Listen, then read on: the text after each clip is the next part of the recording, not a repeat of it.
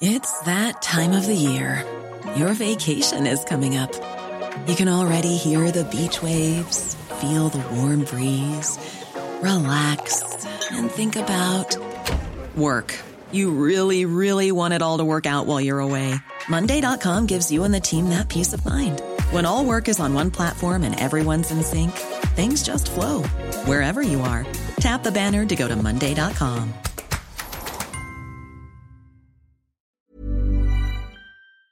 La Secretaría de Relaciones Exteriores anunció que hay un acuerdo sobre las primeras dosis de la vacuna contra COVID-19 de la farmacéutica CanSino Biologics, con lo que comenzarán los ensayos clínicos de fase 3. Marta Delgado es subsecretaria para Asuntos Multilaterales y Derechos Humanos de la Secretaría de Relaciones Exteriores. Marta Delgado, buenos días. Gracias por tomar la llamada. Buenos días, Sergio y Lupita, ¿cómo están? Bien, qué gusto saludarte, Marta. Buenos días. Eh, cuéntanos, Marta, sobre este acuerdo, exactamente qué significa para México. Mira, hoy estamos un paso importante de esos que son eh, decisivos para ir pudiendo doblegar esta pandemia que se ha alargado mucho. ¿Por qué? Porque México ahora es parte de un ensayo global de una vacuna candidata contra la COVID-19. Es una vacuna eh, del laboratorio chino-canadiense CanSino que inicia esta semana ensayos clínicos entre 12 y 15 mil voluntarios mexicanos que van a participar a partir de eh, protocolos aprobados en 20 centros de salud de eh, varios estados de la República Mexicana.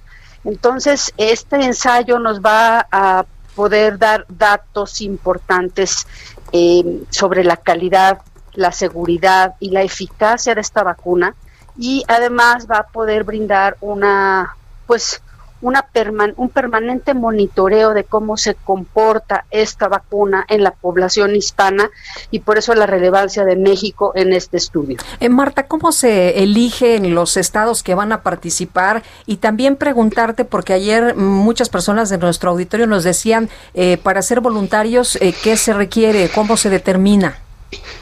Mira, en realidad no se eligen los estados, sino los centros de salud participantes. La empresa Cancino tiene una filial eh, CRO en México que eh, organiza todo el ensayo clínico y presenta cada uno de los centros participantes un protocolo a su comité de ética y a esta empresa para que se desarrolle durante de un año toda la investigación, porque a pesar de que tendremos datos en un mes y cortes cada tres meses, este el monitoreo tiene que darse a lo largo de 12 meses. Entonces estos centros están distribuidos en varios estados de la República. Una vez que lleguen las vacunas a los centros, los centros abren la convocatoria localmente y dicen el perfil de las personas que en ese centro tocaron eh, estudiar. En general son adultos mayores de 18 años eh, saludables, o sea, no, que no estén, eh, no tengan, están cursando por la enfermedad en este momento. Marta, hasta este momento, ¿Qué, qué, expectativas tenemos de tener vacunas? ¿Cuándo las tendríamos y cuántas tendríamos? Considerando pues la relación que hay con AstraZeneca, la relación que hay con CanSino.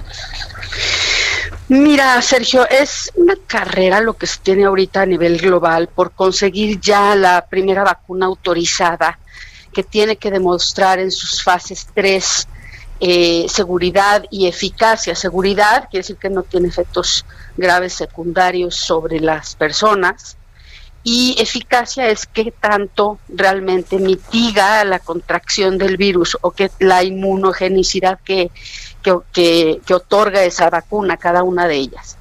México, este es el primer ensayo clínico de fase 3 que conseguimos ya implementar la empresa para este ensayo invierte más o menos 140 millones de dólares para ejecutarlo en este, en este país, nosotros.